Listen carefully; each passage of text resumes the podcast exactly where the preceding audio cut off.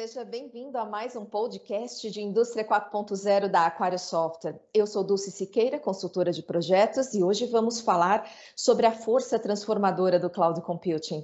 Ah, esquece de ficar se preocupando com hack de servidores, sistemas de resfriamento, contratar serviços específicos de infra.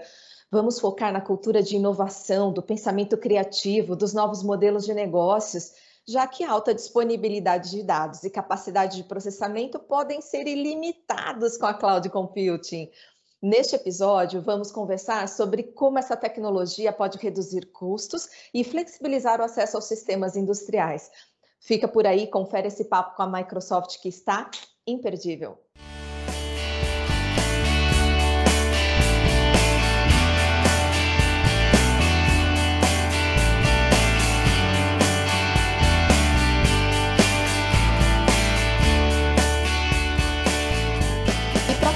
Do tema de hoje, eu recebo um convidado especial, Cláudio Makarovski, o Maca, diretor da Microsoft, nosso parceiro e líder em serviços em cloud que ajudam a dar vida às novas soluções e resolver os desafios da indústria 4.0. Seja bem-vindo, Maca. Super obrigado, bom dia a todos, um orgulho estar aqui, mais uma vez, super legal esse convite. Show! Por favor, se apresenta, conta um pouco da sua história, da sua trajetória profissional para o nosso público aqui te conhecer. Legal, bom, é, a história é longa, né? São mais de 40 anos no segmento. Sou engenheiro químico de formação. Comecei antes de me formar na área de instrumentação industrial e controle de processos. Então, minha vida toda foi basicamente a indústria de processos contínuos muito pouco em manufatura. E nos últimos 10, 15 anos, focado em sistemas de controle para o segmento de energia, principalmente óleo e gás. Há um ano e quatro meses, um ano e cinco meses, eu fui convidado para mudar completamente né, de ramo, vindo para a área de tecnologia, um convite da Microsoft, trazer a experiência que eu tenho da área de que nós chamamos de OT, de Operation Technology, que inclui a parte de automação, juntando com a tecnologia. Isso tem se mostrado uma tendência. Essa fusão entre o OT e o IT é, tem se consolidado. Algumas empresas já formalizaram isso. Por exemplo, a primeira delas foi a Vale, onde todo o pessoal de automação e operação passou a se reportar a um núcleo de tecnologia, onde cada um com a sua especialidade é, tenta é, trazer o máximo de inovação para a organização. Então, basicamente é isso e vamos bater um papão hoje aí para ver se a gente traz né, essas duas, é, essas duas, esses dois mundos juntos. Obrigado. Sensacional, vamos lá. Uh, bom, para começar, Maca, quando a gente fala de computação na nuvem, ter tudo na nuvem, isso às vezes parece algo assim extremamente novo, às vezes até meio fantasioso, saído de um livro de ficção científica, né? Mas esse conceito de cloud computing, ele é do século passado, certo? Conta para a gente um pouco dessa história, de como que essa tecnologia evoluiu até hoje. Bom, antes do seu Bill Gates inventar aquela famosa frase, espero ter em breve um computador em cada casa, e hoje a gente tem dezenas de computadores, uhum. alguns são bem menor, pequenininhos, né, e ficam uhum. na palma da mão da gente. E a IBM, que era o grande monstro da época, o grande elefante da época, disse: Isso não vai acontecer nunca. Né? Eles eram os donos dos chamados mainframes. E se vocês é, lembrarem, isso eu estou dizendo vocês, alguém assim, ó, com cabelo grisalho, né? É, a interface humano-máquina, ou seja, a sua interface era, era um terminal de fósforo verde. Tiveram algumas inovações bastante marcantes, como esse que está aqui, que vocês estão vendo, ó, um iMac, ah, que ainda funciona, uma das primeiras versões, eu guardo isso como um souvenir. Mas, em, em resumo, surgiu na década de 50, quando é, começou-se a se pensar no seguinte, é, máquina grande, muito cara, super, hiper difícil acesso, como é que eu consigo compartilhar isso com mais usuários? Então, o primeiro é, a, a, usar esse conceito foi o John McCarthy, que ele criou o conceito de Utility Computing. Tá? Ele também, é, depois ficou mais conhecido, não por essa expressão, mas ficou conhecido como o pai da inteligência artificial. E ele inventou a primeira linguagem chamada Lisp. Ah, então, quem aí gosta de saudosismo, hoje vocês vão ver um monte de volta ao passado. Bom, passado alguns anos, né, surgiu o que a gente intimamente chama de Lick, né, que é o Joseph Carl Robert Lee, é difícil dizer o último nome dele, Lick Lieber, né, e que em 1969 criou a ARPANET. Para vocês saberem quem é essa famosa ARPANET, é a vovó da internet. Era uma rede militar americana utilizada só para é, informações de governo e que permitiram é, várias pessoas acessarem informações, dados, né? É, e disponível basicamente em qualquer lugar. Essa era a ideia original. Então, se a gente perguntasse assim, é, pergunta de prova, me caracteriza a grande, é, o que é o grande elan aí da computação em nuvem? Duas palavras: disponibilidade e acessibilidade.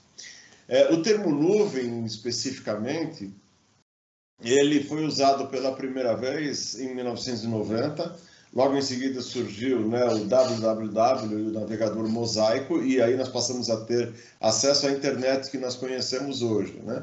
Em 97, especificamente, né, o professor é, da área de TI chamado é, Ramat Shebapa, se eu não me engano, ou Shelhapa, é, foi quem usou numa, numa palestra né, a primeira vez é, internet em nuvem.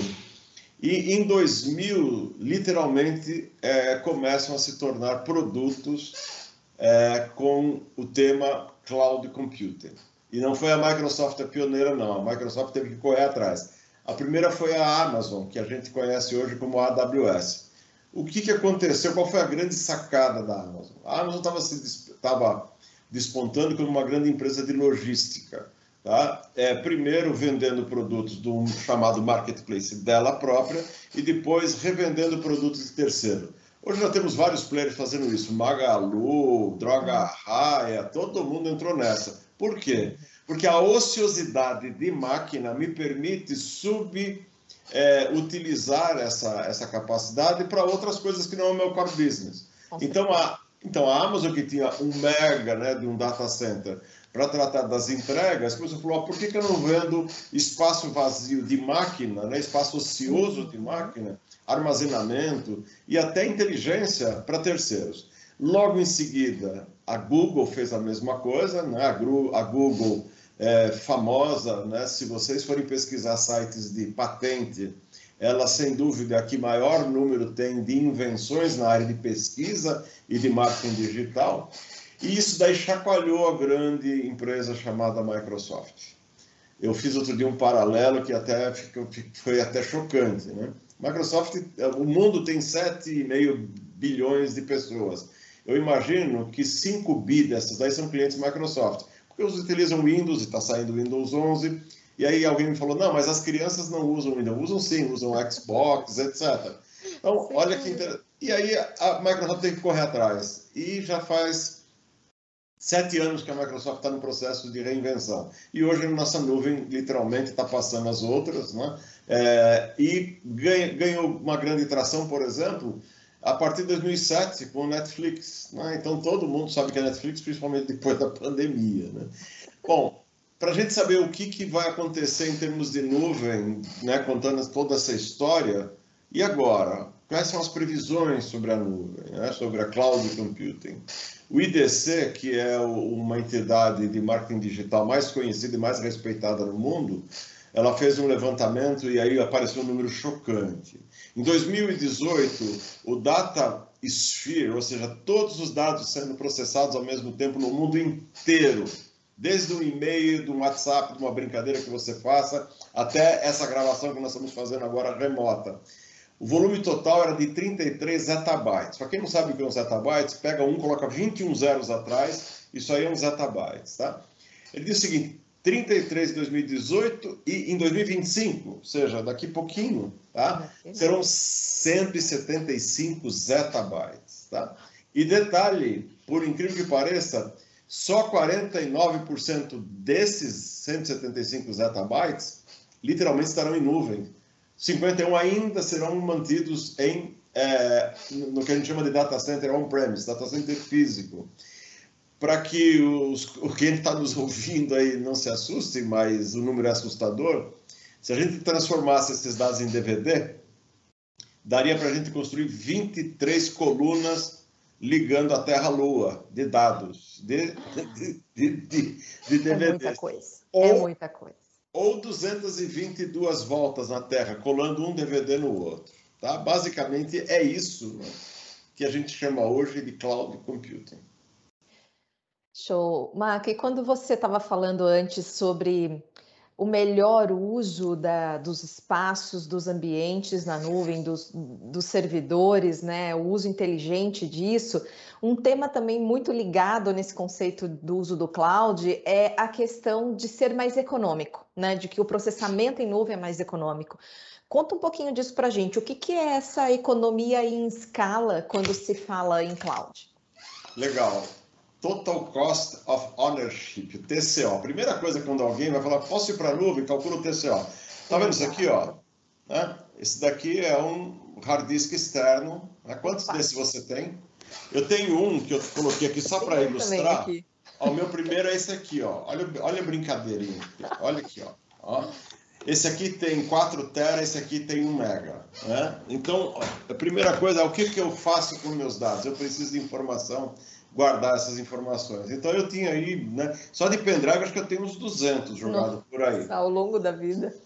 É, e alguns deles você se per você perde, porque a hora que você vai conectar o pendrive, ele oxidou e pronto, você perdeu as informações. Hard disk eu perdi dois, o computador caiu, eu não tinha backup, ai que desespero, cadê aquela apresentação e tal. Bom, se a gente for olhar para os grandes processadores de dados, que são os bancos, as grandes redes de é, de, retail, né, as grandes lojistas, redes magazines, etc. Mas mesmo a empresa onde a gente trabalha, né, guardar os dados de um funcionário por 20 anos, é mandatório por lei. É, ah, os dados para fazer o imposto de renda. E vocês perceberam nos últimos dois anos, né, coisa que no Chile, no Chile já acontece há 15, a tua declaração de imposto já veio pré-preenchida, você tinha essa opção. Mas olha só, o que, que faz é, é a gente convencer alguém a mudar para a nuvem? Né? Primeiro, o custo de um data center físico, só 50% é o hardware, especificamente. Tá? 15% do custo total é edifício, a parte física. 20% uhum. energia, 10% pessoas que cuidam desse data center e 5% rede, conectividade para permitir que o pessoal acesse. Um data center, normalmente full, um grande data center, só para a gente ter uma ideia de número, ele, ele consome 3 megawatts de energia. Ele parado, sem processar um bit, ele tá totalmente o seu dois. Está gastando. Dois, tá? Ou seja, ele sendo utilizado é, para o seu grande objetivo, tá? Por exemplo, a empresa que eu trabalho, é, contra-cheque, o Olerite, todos os meus e-mails, etc., ele, na realidade, é ocupado só 30% do seu tempo, 70% dele, do tempo ele fica ocioso. E por que isso, essa ociosidade? Porque normalmente quando a gente dimensiona um data center, a gente dimensiona para a pior carga possível tá? e por um tempo que a gente acha, olha, nós vamos crescer 10% ao ano.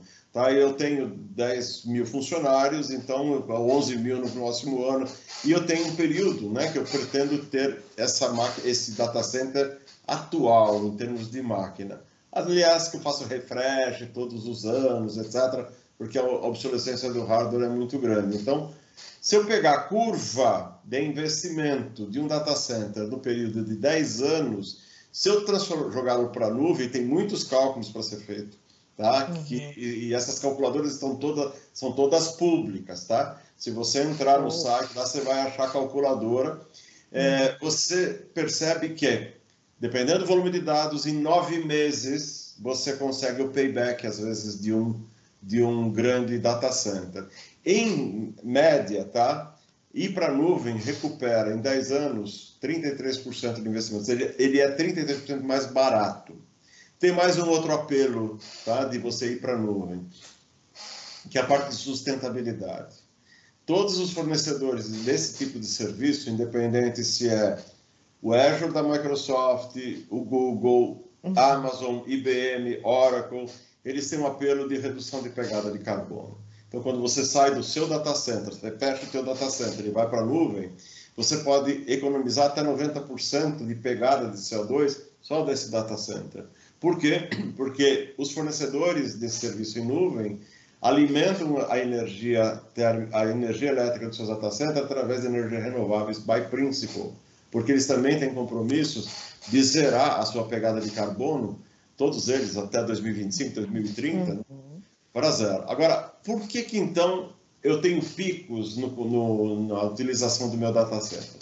Vamos imaginar uma grande rede aí, é, numa, numas datas assim famosas, Dia das Mães, Natal, é, Dia das Crianças, Black Friday.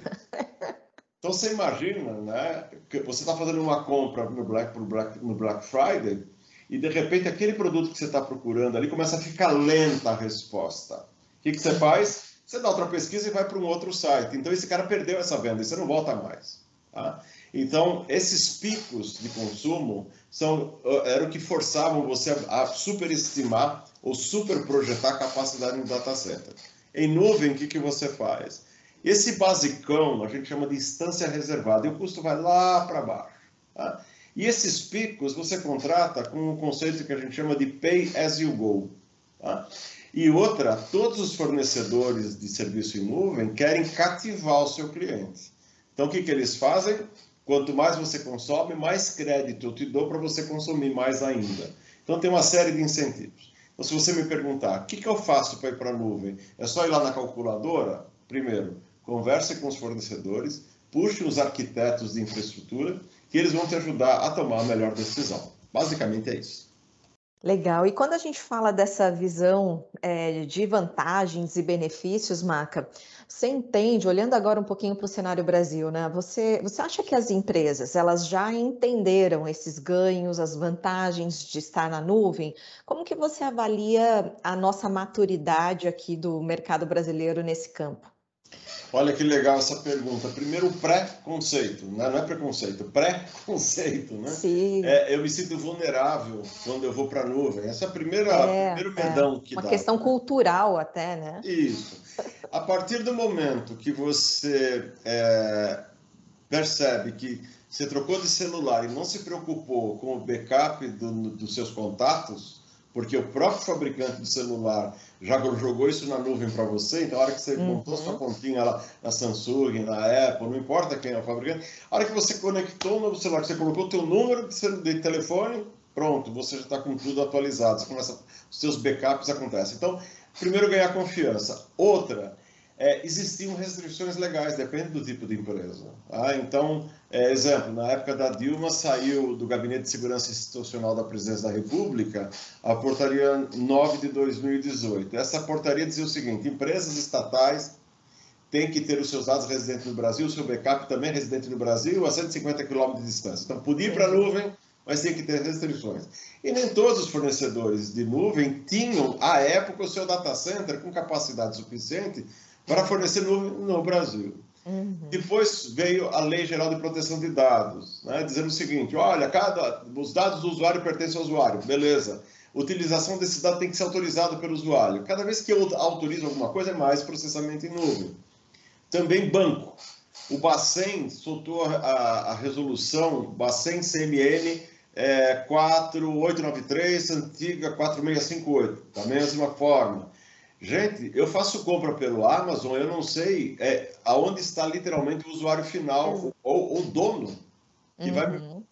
Esse daí é transferência internacional, ou seja, é dado meu que está indo para o exterior. Então, esses são alguns problemas que é, fizeram com que algumas empresas, posso usar um exemplo, uma grande operadora de petróleo, que eu não vou autorizar a dizer nome, só foi para a nuvem massivamente em outubro de 2019 e com anuência direta do Gabinete da Presidência da República. E, de, olha, outubro de 2019, e quando é que nós tivemos o primeiro lockdown? 16 de outubro de 2020. Então, imagina né, que em menos de seis meses, um choque tremendo. Imagina se essa uhum. empresa estivesse na nuvem. Outro tema que leva muito em consideração para nós, que somos da área de automação, da área de controle de processo, é a latência. Tá? Eu não consigo ficar esperando ó, minutos para ter uma uhum. informação voltar. Então, esse é um detalhe que bancos, é, nuvens, cujo servidor está nos Estados Unidos, na China, na Europa, ele tem um tempo de resposta, obviamente, mais lento do que ele aqui residente. Então, esse, esse também foi um detalhe que o pessoal teve um pouco de é, relutância a adotar nuvem. Um detalhe interessante também é o tipo de máquina que eu precisava para processar o meu dado. Se eu tenho um grande processamento de dados vetoriais, imagens, etc., eu preciso de uma, de uma não de uma CPU, mas de uma GPU. Então eu tinha que perguntar para o fornecedor você tem GPU disponível aí? Outra, nós que estamos ligados às empresas de energia, nós tratamos muito dados utilizando High Performance Computing, que precisaria de um supercomputador. E aí, senhor provedor, o senhor tem essa, esse, essa máquina disponível aqui no Brasil, já que eu sou uma empresa ligada ao governo? Então, tudo isso se foi, foi se resolvendo com o tempo. Né? Então, além do lado econômico, tinha o lado técnico e o lado até conceitual. Isso daí tem sido resolvido pela maturidade natural da tecnologia. É, a curva, né? A curva de evolução que esses outros elementos têm que acompanhar, né? Exatamente. E, e, Maca, pegando um ponto que você comentou aí sobre o lockdown, sobre a pandemia, é, eu aqui do lado de cá a gente já imagina, né, que já se fala muito de que a pandemia também acelerou bastante as iniciativas digitais nas empresas. Você enxerga que isso também é, estimulou as, as empresas e as, empre as pessoas a usarem mais serviços cloud? Ah, sem dúvida. É só acompanhar as ações das empresas de tecnologia, né? Todas elas bombaram. Por quê? Se você pegar essa ferramenta que nós estamos usando para fazer essa conversa remota, uhum. ela, um pouco antes da pandemia, ela tinha cerca de 900 milhões de minutos por dia de usuários, tá? E logo depois da pandemia, ela pulou em 15 dias para 2,7 bilhões de minutos de usuários. Então não precisa explicar mais nada, né? E ela, assim, foi pá, exponencial. E o que significa exponencial aí, gente? É, tem uma metáfora bastante interessante, é o seguinte, se você der 100 passos de forma linear, o máximo, depende da sua altura, né, tamanho do seu passo, você vai andar 70, 80, 100 metros. Mas se você fizer isso, um passo depois um metro, segundo passo com 2 metros, terceiro passo com 4 metros, quarto passo com 16 metros, no centésimo passo você deu a volta à Terra. Isso é o conceito de exponencial. Então, se vocês olharem na, na revista Exame da época, o Nicolás Simone, que é o CTO da Petrobras, ele deu uma entrevista que foi sensacional. Ele falou: olha, graças à nuvem, eu falei agora há pouco que uma grande empresa nacional de energia né, tinha adotado a nuvem menos de seis meses antes, então faça uma ligação aí. Eles conseguiram colocar 20 mil funcionários da noite para o dia remotamente, sem perder produtividade. Não faltou gasolina, apesar que ninguém estava andando, né, mas não posto de gasolina. Sensacional. Tá? É. E aí o que aconteceu? Faltou infra. Tá? E uma das, das empresas coligadas dessa grande que eu comentei teve que comprar 300 notebooks da noite para o dia para entregar para os funcionários, né? E aí teve problema em achar. E eu tinha acabado de entrar na Microsoft, de repente eu olho, né, lá no nosso prédio, na Visconde de Inhaúma, uns garotos saindo com um desktop desse tamanho nas costas, né? Era, um super, era o pessoal do laboratório, do supercomputador, indo para casa com uma super máquina, porque é, isso aconteceu, né? Agora, olha que Surreal, coisa, né? olha que coisa interessante. É, tem o, o, BTG Pactual aproveitou esse momento e fez uma pesquisa, né, junto com o Decide, que é um, um, um grupo de pesquisa de mercado, sem perguntar nada para ninguém, só olhando o chamado Digital Footprint. O que, que é isso? É monitorando é, as perguntas que você fez, as pesquisas que você fez na internet. Você sabe que você está monitorado, né? Às vezes você pesquisa, ela quero comprar um, alguma coisa e você esquece daquilo. Toda hora que você entra na internet aparece a propaganda para você. Né? Isso é uma ferramenta uhum. bem interessante. Então, uhum. eles estudaram oito segmentos, é, sete segmentos, logo depois do lockdown, alguns meses depois. E eles olharam o que você pesquisou de entretenimento, na área de saúde, alimentação, sobre home office, cuidados com a casa, educação e beleza. E aí tivemos assim algumas surpresas hilárias. Por exemplo, só de, só de, só de joguinho para criança, tá? Xbox e, e, e, PlayStation. PlayStation cresceu em 800 mil as pesquisas sobre PlayStation e 300 mil sobre Xbox. O que, que aconteceu? Para manter as crianças ocupadas. Exatamente. Aquela promessa, olha, se você passar de ano, você vai ganhar um novo PlayStation. o papai abriu mão na hora. Isso aqui é outra coisa bem interessante, tá? Na área da educação, aumentou em 1.450% ah, o acesso aos, às aulas de desenho da Faber-Castell. Uau, que é, em, em 80% curso de oratória. Olha Gente, isso. Nós, é, nós tivemos que mudar, eu, ligado à Universidade Federal Fluminense, o curso de mestrado é, profissional, da noite para o dia teve que mudar para ser remoto. E muitos professores não têm a capacidade de olhar para a câmera, como eu estou olhando aqui agora, uhum. e ficam olhando para o que está escrito no rodapé do computador. E imagina, né, cada vez que você duplica seus slides, né? Você passa ele remoto, você, passa, você deixa de enxergar a carinha dos alunos. Tiveram professores que tiveram sérios problemas, tá? Agora tem alguns mais interessantes. Por exemplo, para as mocinhas. Aumentou em 1.150% o acesso a como fazer sobrancelha em casa. É muito útil essa informação. Muito útil, isso, exatamente. Eu não vou falar o resto, não, tá? Só vamos tá parar bom. na sobrancelha. Na área de alimentação, eu imaginei, quando eu fui olhar o resultado da alimentação, eu imaginei né, que o cara ia virar vegano, ia aproveitar que está em casa, que não precisa comer porcaria, que ele ia se tratar melhor. Não, aumentou em 170% a compra de forninhos elétricos e lava-louça. Tá? Por quê? Porque as grandes executivas tiveram que voltar a ser mães, voltar a ser professoras, né? E aí eu ria muito, né? falava, olha, essas reuniões de pais e mestres que existiam na, né, na, na, década de 80 e 90, né? onde os, os as mães iam lá para arrebentar, né? meter o pau nas professoras, você está viciando meu filho, etc. Elas nunca foram tão adoradas, fizeram tanta falta como na fase da pandemia. Né? Então, é isso. Ai, sensacional. Marca, vamos falar de um ponto que eu acho que está bem ligado com o assunto que você começou a falar antes, sobre essa questão cultural e o medo das empresas em irem para a nuvem, né? Tem uma questão da segurança envolvendo aí os dados na nuvem, né? E esse assunto é, tem sido amplamente falado. Só que no nosso podcast a gente já gravou dois episódios para falar de cybersecurity, né? A gente sabe que o número de ataques maliciosos vem aumentando muito, a gente vem, é, é, tem visto isso nas mídias, e as empresas têm mesmo informações confidenciais que, nem, que não podem vazar, porque podem trazer muitos prejuízos, né? A pergunta é: estar na nuvem deixa a empresa mais exposta? Vamos lá. É, eu, uso, eu uso uma figura que é engraçadíssima.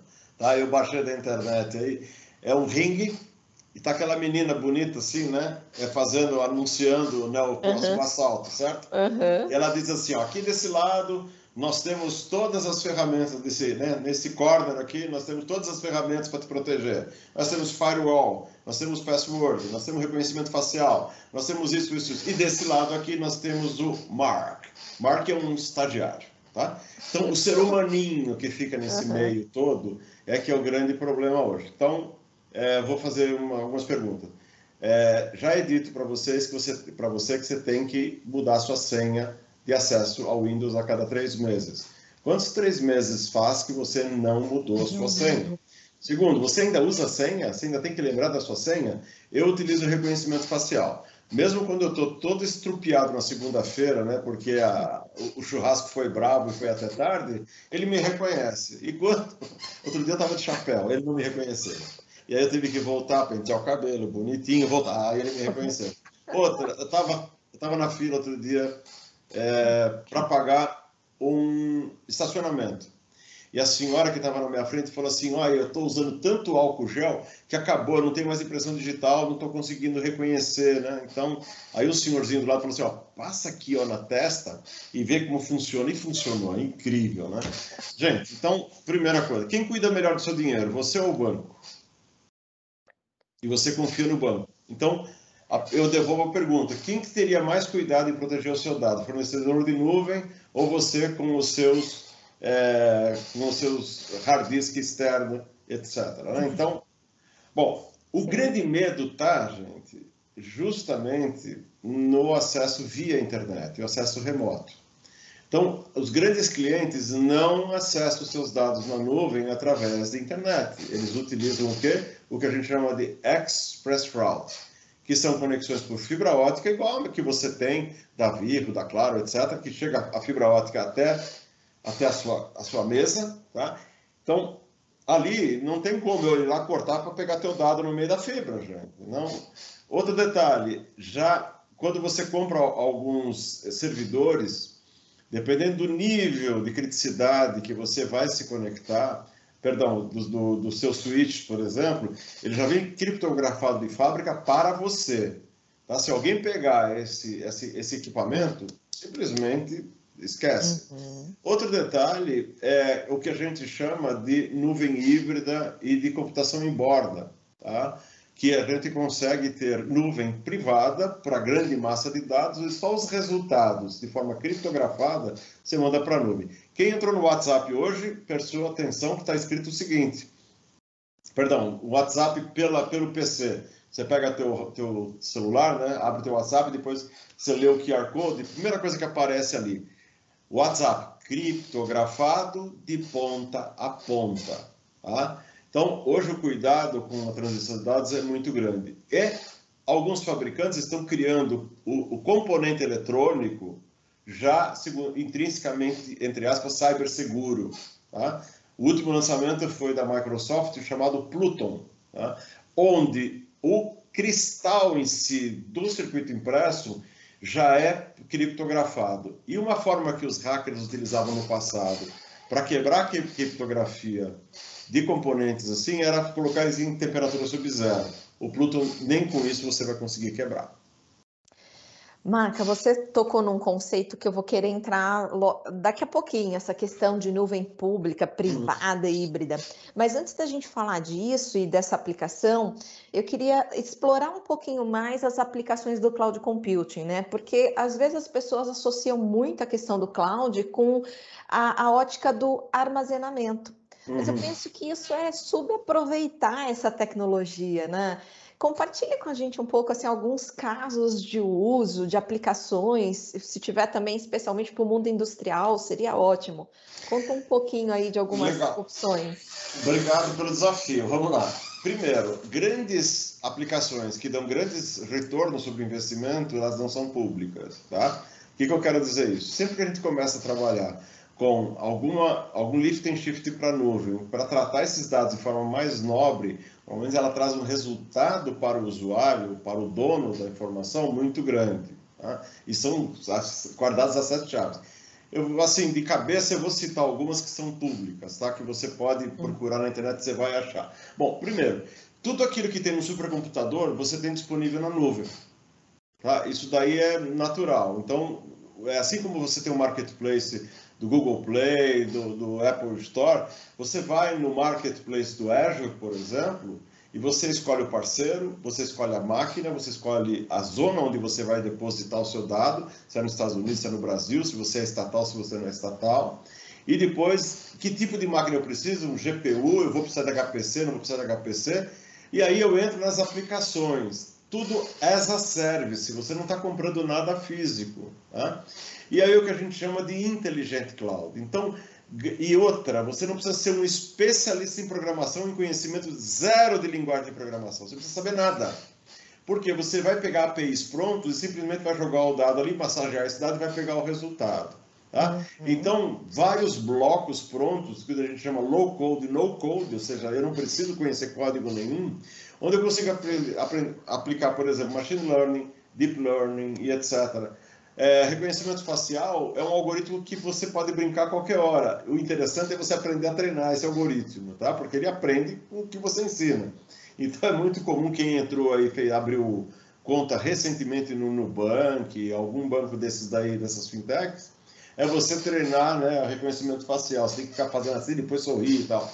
Gente, isso daí está tudo pronto nesse marketplace. Algumas aplicações públicas. Se vocês entrarem, por exemplo, no site da Maersk, que é a maior empresa de logística do mundo, multimodal. Ela tem o que ela chama de Total Connected Vessel. Tá? Então, todos os. Se você mandou um container com algum produto seu para qualquer lugar do mundo, você consegue rastrear ele e saber em que lugar do oceano ele está. É mais ou menos o que algumas empresas de logística e de, e de lojas virtuais estão fazendo com a gente. Eu fico super feliz quando eu compro um produto e alguém me manda, olha, rastreie o seu produto, tá? Uhum. Ele saiu do fabricante, ele está na, ele blá, blá, blá, eu consigo saber exatamente onde ele está, uhum. e alguns ainda sacaneiam, né, para você ficar mais, assim, ligado a ele, dizendo, olha, que surpresa, hein? Eu tinha prometido que eu ia te entregar o teu produto amanhã e ele chegou hoje, né? Que legal, né? Não preciso dizer o nome, mas acho que já passaram por isso. Então, um exemplo da Magic é esse. Outro é a Rolls Royce, por exemplo. A Rolls Royce, que, e a GE também tem a mesma solução. Ela, a turbina que ela fabrica para o avião não é do dono do avião. Ah, ela vende as a service, tempo de hora rodada de turbina, disponibilidade. E a Rolls Royce tem um aplicativo em nuvem onde ela monitora o status dos componentes de todas as turbinas que estão voando nos Airbus do mundo inteiro. O que, que ela consegue com isso? Se um avião está com problema numa peça, por exemplo, uma bomba injetora de combustível de uma das asas, lá, uma das turbinas do Airbus, e eu sei que esse Airbus vai pousar e tem uma escala num certo aeroporto de três horas. Nesse aeroporto eu já verifico tudo pela nuvem, que eu tenho a peça, tenho o técnico especializado para fazer, e que, olha, a escala dela vai ser três horas e para trocar a peça eu preciso de duas horas. O que, que eu faço? Eu já aproveito, tá? apesar de que essa peça vai funcionar ainda mais um tempo, mas eu vejo que ela está com problema, eu já vou lá e peço para fazer a troca. Tá? Aqui no Brasil, nós temos vários exemplos super legais, e um dele que é público, que se vocês forem buscar no Google, vocês vão achar, perdão, no Bing, né? Não vou fazer propaganda do meu concorrente, é, que é o Video Analytics da Petrobras. A Petrobras já há dois anos começou uma, uma aplicação para aumentar a segurança no chamado drill floor das plataformas de perfuração. Então, através das câmeras de segurança, pego esses dados e aplico é, machine learning em cima dela, inteligência artificial, o que a gente chama de video analytics, é um bloco.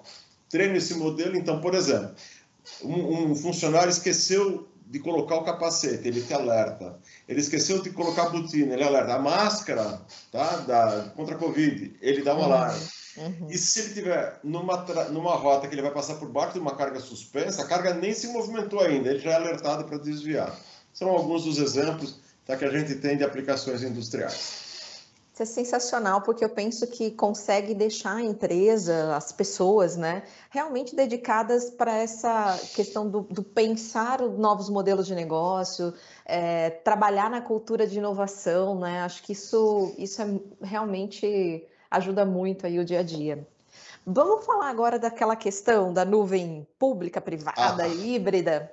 É, como que essas nuvens se aplicam na rotina da empresa?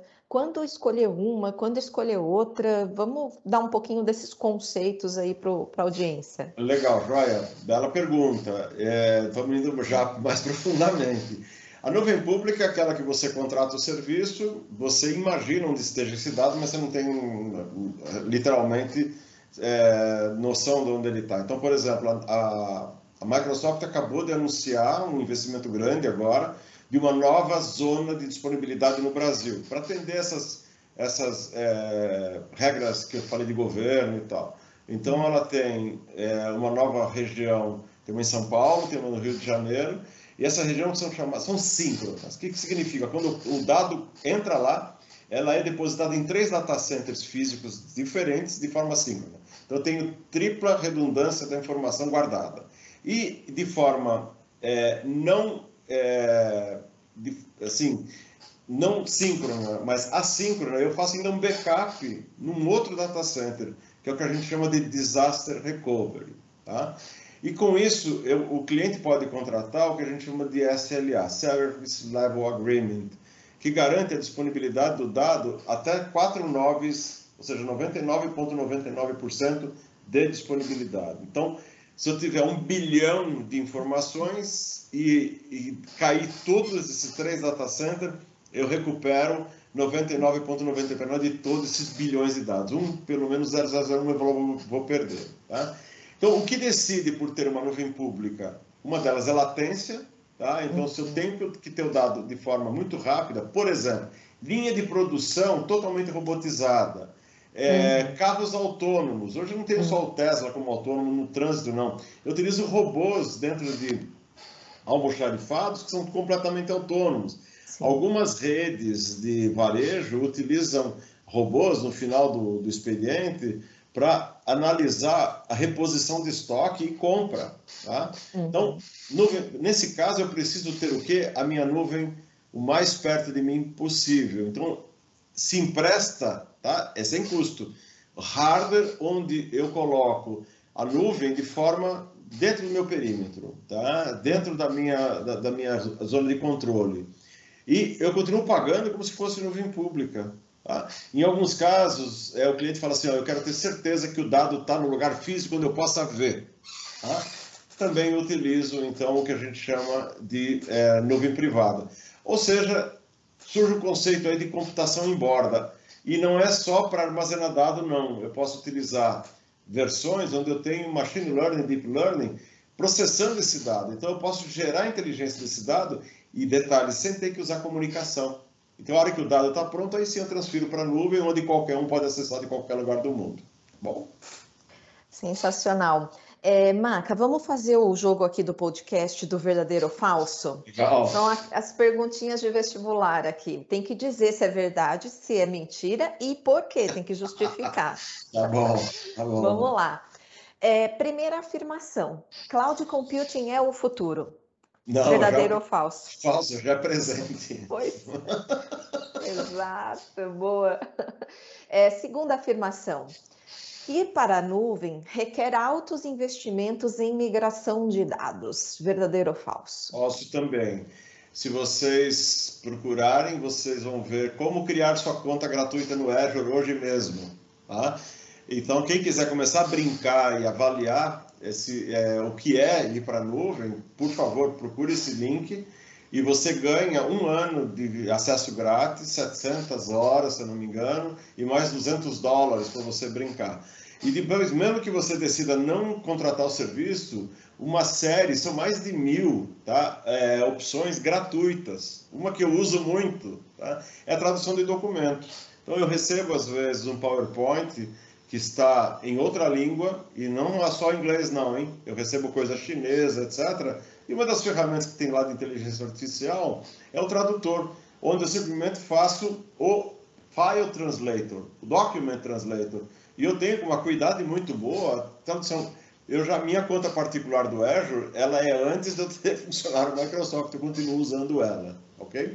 Então tem assim, é, análise de texto, é, reconhecimento facial, é, uso de inteligência artificial, tem uma série, são mais de mil é, funções que estão ali. Isso se você quiser brincar e perder o medo, tá? Uhum. Agora, se você quiser é, dar uma, trabalhar em termos de aplicação para a sua empresa em si, tá? aí é chamar os arquitetos e fazer uma análise mais profunda e todos os fornecedores estão ali prontos para te ajudar nisso. Top. Outra afirmação. Soluções em cloud servem apenas para empresas de grande porte. Não também. Não também. E só para vocês terem uma ideia do tamanho, né? Aqui na Microsoft nós temos alguns segmentos que eles chamam de indústria, mas na realidade é, seriam verticais de mercado. Eu pertenço ao chamado Enterprise Commercial, tá? onde embaixo dessa Enterprise Commercial estão a área de energia, que é que eu cuido, tem a área de bancos, etc., tem a parte de retail então, e de infraestrutura.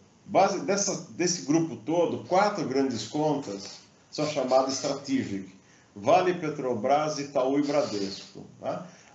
Então, esses daqui são as grandes contas, eles fazem parte de 500 grandes contas mundiais, as chamadas S500, que a Microsoft é, gerencia dessa forma. Então, tem uma equipe dedicada, etc, etc. Só que o grande business não está aqui. Tá? O Enterprise e Commerce são perto de 100 contas, basicamente. Não é bem esse o número, tá? Mas lembra que eu falei que a Microsoft tem 5 bilhões de usuários no mundo todo? E hum. todos eles praticamente estão em nuvem. Então, indo direto na tua resposta, não, não é verdade que é só para grandes corporações. Tá? O grande business está em o que a gente chama de SMZ, e Small and Medium Business também. Tá? Perfeito. Próxima afirmação. Não é bom deixar que dados críticos ou não estruturados fiquem na nuvem. Também não é verdade, tá? O dado não estruturado é aquele que não tem nome e sobrenome, né? É uma foto, é um bilhete, é uma mensagem do WhatsApp, é um e-mail, mas que eu facilmente consigo, né, transformá-lo em dado estruturado. Gente, como a gente disse, até o WhatsApp é criptografado de ponta a ponta. Então não existe razão para esse medo. Tá? Então, é, de novo, quem cuida melhor do seu dinheiro, o banco ou você, né, que guarda mais? Eu me sinto mais seguro com as minhas aplicações né, no banco onde eu tenho conta, inclusive no banco, no, na fintech, né, um banco digital. Okay? Próxima afirmação. Com o uso de APIs e serviços prontos, o cloud computing facilita o uso de inteligência artificial e de recursos de machine learning. Com certeza. Hoje em dia, é, você não precisa ser especialista, como eu disse agora há pouco, nós temos o conceito do no code e low code, são blocos prontos, API prontos. Aí, né, outro dia surgiu uma pergunta interessante. Ah, mas é, o dado é meu. Aí eu pego um aplicativo e de repente, tá, é muito comum, né? Quando você abaixa lá no, no teu Android um aplicativo, ele, ele te avisa embaixo, ó, tem propaganda. E aí você vai usar o aplicativo e fica aquele troço chato tentando te vender alguma coisa. O que, que você faz? Você detona aquele aplicativo e procura um equivalente. E a hora que você vai procurar, o que, que você olha lá? Quantas vezes ele já foi baixado, não é isso? Ou seja, ele é queridinho da turma. Então pronto, gente, hoje não existe mais lock-in, como a gente chama, simplesmente porque eu peguei você e agora você vai ter que ser meu escravo para sempre. Não existe isso. Tá? É flexibilidade total. E os grandes players não são monocloud, eles são multi-cloud. E eu, como fornecedor de serviço em nuvem, tenho que te tratar super bem, senão você vai para o meu concorrente. Última afirmação. Com o uso de APIs, opa, desculpa, o uso de cloud computing simplifica os processos e melhora a autonomia dos negócios. Verdadeiro ou falso? Super verdadeiro, porque você lembra acessibilidade e disponibilidade. A grande desculpa é eu não consigo terminar esse aplicativo, essa era a grande desculpa, porque eu não estou conseguindo acesso em máquina. E, cara, ficou, ó, não tem budget, não tem orçamento, ficou para o ano que vem, tá? Quando a gente vai fazer a expansão do sistema, aí quem sabe, ah, HPC, ah, precisamos comprar um supercomputador, não estava na verba desse ano. Gente, isso acaba, porque eu contrato, faço o meu tratamento que eu preciso do meu dado, consegui o resultado e cancelo automaticamente. Então, é isso aí. Pelo menos uma verdadeira das perguntas. Boa. É, Marca, para a gente concluir aqui, é, para aquela empresa que ouviu tudo isso e agora ela está pensando em ser cloud first, priorizar isso na sua estratégia, quais dicas, conselhos, resumindo que você já deu várias dicas e conselhos ao longo do bate-papo, mas para fazer um compilado final aqui, que dicas que você pode compartilhar? Olha, sendo bem professor, tá? Esquece que eu estou com um crachá aqui, tá? Primeira coisa, gente, é aprender. E a melhor forma de aprender, a gente, a gente sabe que é aprender fazendo. Então, pega um piloto, pega uma aplicação que você acha que é interessante, não tão crítica, e começa entrando primeiro na calculadora, vê, olha, você vai precisar dizer poucas, as perguntas são poucas, tá? O que, que você vai querer fazer com essa nuvem? É só arquivo? É só guardar dado? É uma coisa. Uhum você vai precisar acessar esse dado quantas vezes por dia. Então, qual é a velocidade que você precisa da conexão? Você vai tratar esse dado, você vai fazer o quê? Um, um, você vai querer um grande data lake para fazer analytics, vou usar inteligência artificial ou não? Então, são pequenas, são cinco perguntas na realidade, tá? Volume, velocidade que você vai acessar, o que, que você vai fazer com esse dado, quais são os deliverables. Então, por exemplo, eu vou criar um BI, né, um, uma informação, um dashboard, que eu tenho que compartilhar com toda a diretoria. Como é que essa diretoria vai querer ver isso? No notebook, no celular? Então, se é no celular, o que, que eles usam? É, são esses detalhes. Feito isso, entra na calculadora e vai respondendo essas perguntas e a calculadora te diz quanto vai custar. Aí sabe o que você faz? Você pega a tua conta, né? Do on-premise que você tem, lá você tem o teu hosting de data center, então para. Ah, e detalhe, gente, o que eu faria? Eu não saio, não sugiro que ninguém saia fazendo é, lift and shift para nuvem direto, porque existem ferramentas, inclusive, de containerização para otimizar isso. Bom, mesmo os que estão é, já é, cloud first, 100% é, é, adotados em nuvem, com 90 e tantos por cento de todo o seu processamento em nuvem, anualmente eles fazem o que a gente chama de otimizações, para ver efetivamente se alguma aplicação já deixou de ser usada e etc., para saber se eu estou literalmente tirando vantagem ou não da minha aplicação. Então, é um processo contínuo que eu sugiro que você comece tentando um piloto Tá? E precisou de ajuda? Levanta a mão, existem vários especialistas para te ajudar sem custo. Tá? Então, esse é uma, um desafio muito fácil de ser vencido. Sensacional. Maca, muito obrigada pela conversa de hoje. Foi ótimo. Eu que agradeço mais uma vez essa oportunidade e eu brinco muito, né, que toda nova tecnologia, ela tem muito paralelo com religião, sabe? Você tem que evangelizar para depois converter. Então nós estamos nessa fase ainda da evangelização. Verdade. Obrigada a você também que nos acompanhou. E se você curte e é ligado em transformação industrial, jornada digital, inovação, não pode perder essa conversa semanal que falamos aqui sobre os principais assuntos ligados à indústria 4.0. Semana que vem vamos falar sobre gestão de malhas de controle. Aqui é o lugar das Top Trends em Indústria 4.0, canal da Aquário Software, uma empresa de 37 anos dedicada a colaborar na jornada digital das empresas. Deixe o seu like, siga nossas plataformas Aquário Software no YouTube, Spotify, Apple, Deezer, Amazon. Até semana que vem!